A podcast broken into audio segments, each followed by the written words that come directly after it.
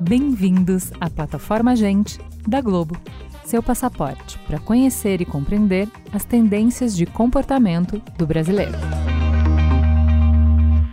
A pandemia de Covid-19 teve um impacto imenso na educação. E se, por um lado, ela acelerou a adoção de novas e interessantes tecnologias, por outro, deixou claro mais um abismo da realidade brasileira.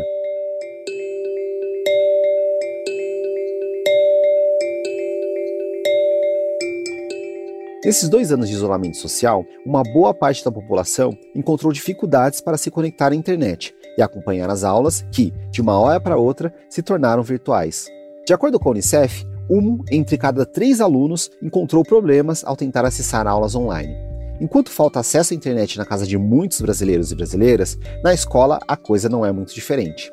O mapa da conectividade na educação, lançado em 2021, mostra uma realidade desigual e muitas vezes offline. Por exemplo, enquanto no estado de São Paulo 91% das escolas estaduais têm internet para aprendizagem, o número cai para 10% no estado da Bahia.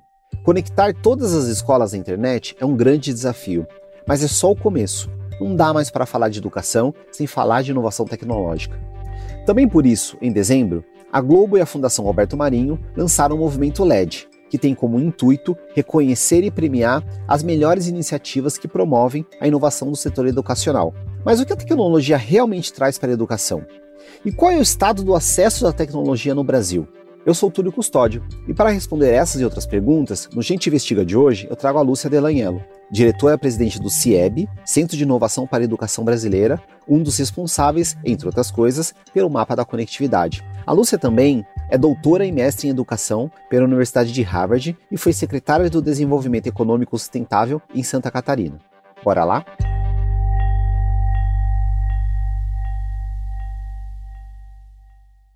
Olá, sejam todos muito bem-vindos. A escolinha teve que interromper as aulas presenciais por causa da pandemia, mas a gente não pode parar.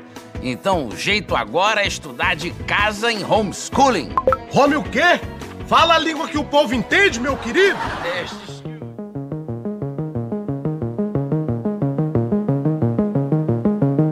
A necessidade de transformar as práticas pedagógicas ficou mais do que demonstrada pela pandemia do coronavírus.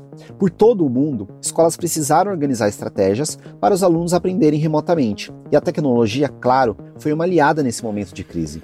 É importante destacar que o que aconteceu durante a pandemia no Brasil não foi educação híbrida, não foi incorporação da tecnologia no processo pedagógico, foi ensino remoto. E cada rede teve que se virar, literalmente, para encontrar uma estratégia de dar continuidade à educação, e aí é, nós Um ponto que preocupou a Lúcia foi o uso inadequado da tecnologia. Embora o problema tenha sido mais profundo, pela falta de acesso em muitas casas e escolas, ele também foi pedagógico. O que aconteceu em muitos casos foi uma transposição da aula presencial para a aula em tela. Que é cansativa, que requer outras metodologias de interação, que requer o professor estar preparado para ter aqueles momentos de autonomia dos alunos. Mas agora temos que pensar num novo modelo. Não necessariamente aquilo que aconteceu durante a pandemia, mas num novo modelo que saiba fazer bom uso da tecnologia na educação. Mas como? Ela tem que modificar as práticas pedagógicas para que ela gere inovação, porque senão você só está digitalizando um processo que já mostrava que não era efetivo. Um dos possíveis caminhos para o futuro, segundo os especialistas como Lúcia, é a ideia de ensino híbrido, uma expressão que apareceu com certa frequência na mídia nos últimos dois anos, quase sempre para indicar uma situação em que parte da turma está na aula presencial e a outra está na parte online. Essa discussão da, do modelo híbrido de ensino é uma discussão que deveria ser nova, no sentido assim, é uma nova modalidade que vai incorporar a tecnologia no planejamento pedagógico, mas que não tem nada a ver com as experiências que a gente teve de uso de tecnologia na pandemia. Segundo Lúcia, apesar de ser um conceito discutido por educadores desde a década de 1980, não há consenso sobre a definição específica de aprendizagem híbrida. O conceito que nós defendemos é que a aprendizagem híbrida deveria ser utilizado para ampliar o tempo de aprendizagem integrando momentos presenciais e aqueles momentos onde o aluno deveria ter contato com o material ou com a experiência de aprendizagem de forma autônoma. A Lúcia aponta que em aulas, o debate e a participação em grupo são importantíssimos, mas que em outros momentos a aprendizagem precisa ocorrer de forma mais individual. O importante é que essas escolhas sejam guiadas por questões pedagógicas e não por uma força maior, como no caso da pandemia. E também levando em conta os tempos de cada aluno. É o que a Lúcia chama de personalização da experiência de aprendizagem. O que, que, é isso, né? É você conseguir adaptar é, o mesmo conteúdo, a mesma objeto de aprendizagem a diversos formatos, a diversos tempos, né? não precisa ser todo mundo aprendendo tudo igual à mesma hora. A tecnologia permite algo, um conceito pedagógico já muito antigo, que é essa autonomia e protagonismo do aprendiz no seu processo de aprendizagem. Outra promessa da tecnologia, destacada por Lúcia, é permitir levar os mesmos materiais, a mesma qualidade, para todos os estudantes, independente de onde eles estão localizados. Então, a tecnologia permite que uma criança que mora no interior da Amazônia tenha acesso a conteúdos e experiências de aprendizagem das crianças que estão em qualquer centro urbano com uma boa estrutura educacional. Mas esse cenário de equidade não é naturalmente incorporado ao sistema de educação. É, precisa ter algumas mudanças de mentalidade, de metodologias, de gestão para que realmente essa promessa da tecnologia aconteça na educação brasileira.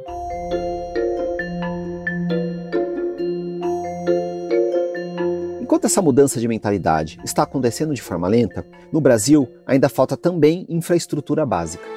Para tentar entender a situação da educação no Brasil, eu vou comparar ela a uma prova de atletismo. Já que a gente está saindo de um ciclo olímpico, acho que tem muito a ver.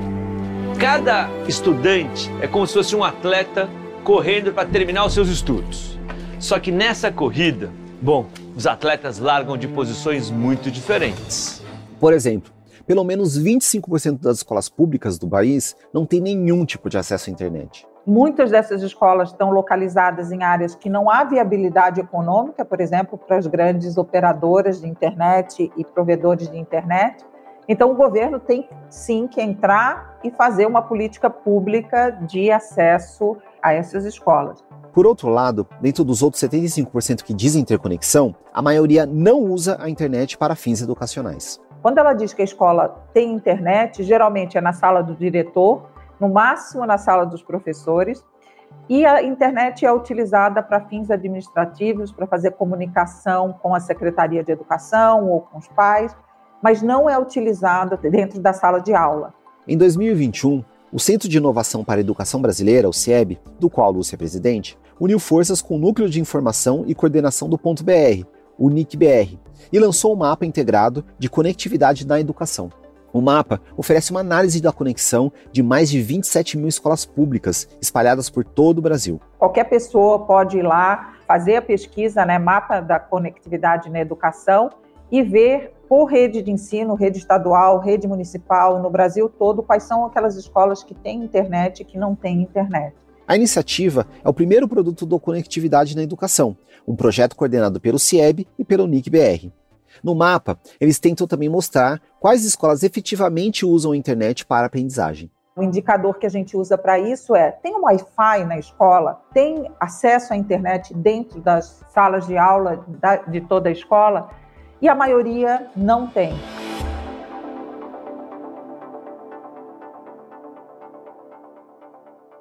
Então, voltando para as mudanças de mentalidade, fica claro que uma simples conexão à internet não muda nada.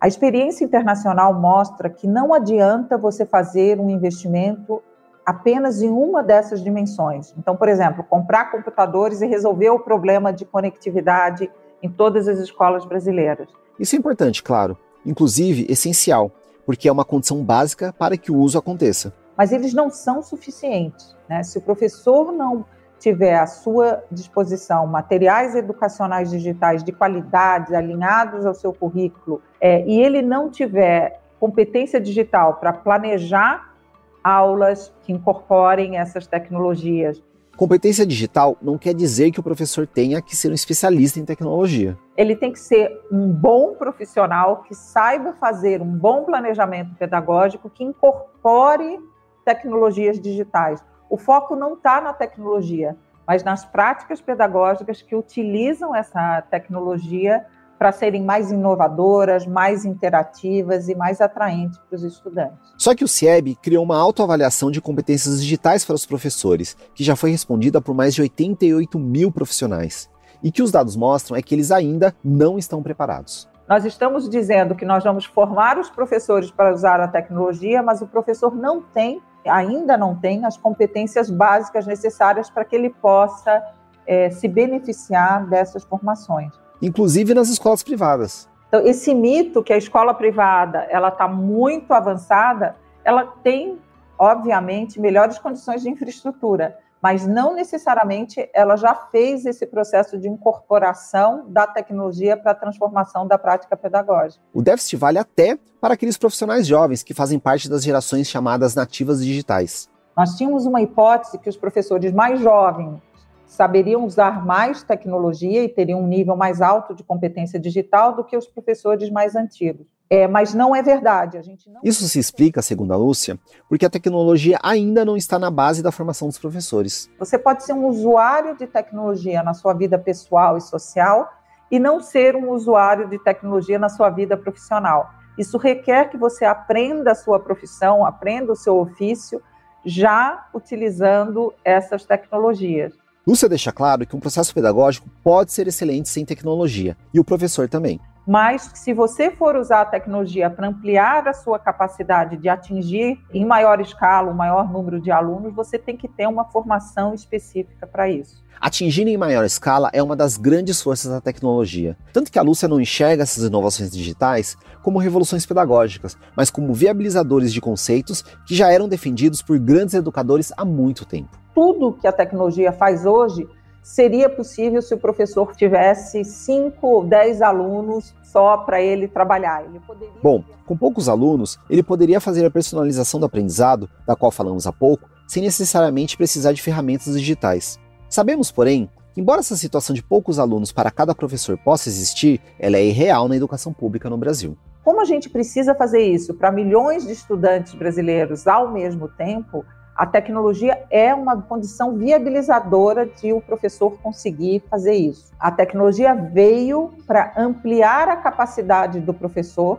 de ofertar um ensino que realmente atenda todas as demandas de aprendizagem dos estudantes. Por isso, a necessidade urgente de desenvolver a competência digital de alunos e professores, mas não só. Um dos pilares do CIEB é educar os gestores das redes públicas para que entendam melhor como trabalhar a inovação. Se nós acreditamos que a tecnologia tem que vir para fazer uma transformação do processo educacional, nós temos que fortalecer a capacidade dos atores responsáveis pela gestão dos sistemas educacionais em sempre inovar e sempre buscar essa inovação. Não se trata de uma tecnologia específica ou de um jeito específico de incorporar tecnologia, mas sim de fortalecer a capacidade dos gestores, professores e técnicos de buscar inovações que façam sentido para a sua realidade. Existem bons exemplos no Brasil e exemplos que a cada dia evoluem e geram novas inovações que possam ser é, incorporadas por outras redes de ensino e por outras escolas. Alguns dos exemplos de boas práticas citados por Lúcia. O estado da Paraíba, que tem cursos frequentes de formação de professores e de geração de materiais educacionais digitais. O estado do Espírito Santo, que criou uma figura chamada Agente de Inovação Educacional, um membro da secretaria que apoia as escolas no processo de implementar novas tecnologias e o estado do Paraná, que criou grupos de formação em que professores que têm competências digitais mais desenvolvidas ajudam outros professores no processo de aprendizagem. O papel do CIEB é muito jogar luz nessas inovações, sistematizar e criar parâmetros é, e ajudando realmente nesse processo. E se você está pensando que investimento financeiro é um problema, pense de novo. O Brasil nunca teve tanto recurso destinado à tecnologia educacional como nesse último ano. Não está faltando dinheiro para conectar escolas no Brasil. Só do leilão do 5G, que traz como contrapartida a obrigação das operadoras de conectarem as escolas, Lúcia espera um investimento na casa de 3 a 7 bilhões de reais. a regulamentação da lei de conectividade garante outros 3,5 bilhões de reais para aumentar o acesso de alunos e professores. Mas a gente ainda não tem uma política coordenada. Assim. O que precisamos é de uma política nacional, uma estratégia a ser definida pelo governo federal, que é também quem vai prover recursos para as redes estaduais e municipais. Então, um ponto de atenção é temos os recursos e como é que a gente garante que esses recursos sejam utilizados da maneira mais eficiente e efetiva possível. A Lúcia conta que, analisando as políticas de tecnologia educacional de vários países, fica claro que, enquanto alguns há uma melhoria radical na qualidade da educação, em outros, bilhões foram gastos e não há evidência de melhoria alguma. A política de tecnologia educacional, para começar, tem que ser multidimensional. Ela tem que pensar desde o currículo até o nível de competência na formação de professores, na infraestrutura necessária, na produção de qualidade de materiais digitais. E além disso, é importante afinar a colaboração entre as diversas partes da sociedade. Uma das formas pode ser aumentando a participação de famílias, ex-alunos, profissionais liberais, comerciantes locais, empreendedores, universitários, enfim, de todas as pessoas interessadas em que o Brasil tenha uma nova e melhor educação. Essa inovação educacional com a incorporação de tecnologia necessita desse ecossistema onde cada um desses atores precisa ter atribuições específicas sobre o que fazer.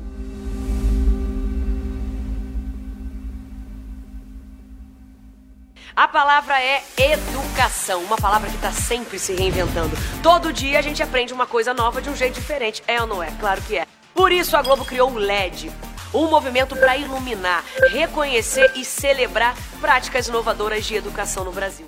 Lançado no fim de 2021, o movimento LED é uma iniciativa da Globo e da Fundação Roberto Marinho para reconhecer e premiar práticas inovadoras na área da educação, mostrando exatamente esse ecossistema. Para mim, a principal contribuição do prêmio LED é jogar luz à ideia que, para que a inovação educacional aconteça, é preciso um ecossistema com atores, às vezes, muito diferentes, como o empreendedor, como o próprio estudante, o professor, o gestor de secretaria.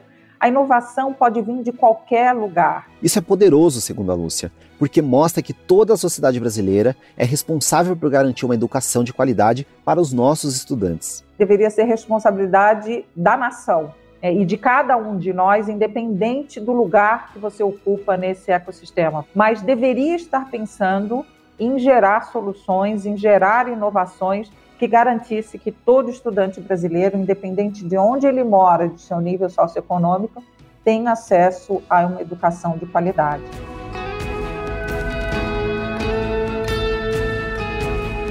Garantir uma educação de qualidade para todos passa pelo uso das tecnologias digitais. Por isso, é preciso, claro, ampliar e garantir o seu acesso, mas elas por si só não fazem mágica. É preciso um plano de ação completo e complexo.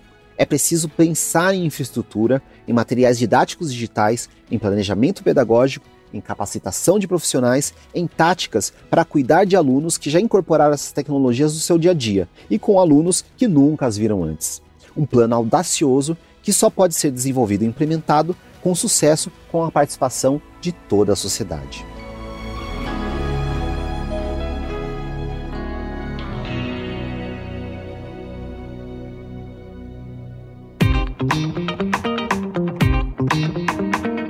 Gente é onde tudo começa. É o ponto de partida. Gente é matéria-prima para criar algo novo e relevante. Uma fonte de conhecimento viva que revela comportamentos, histórias e tendências. É inspiração. Sua próxima grande ideia começa com Gente, a plataforma de insights da Globo. Para conhecer mais, acesse gente.globo.com.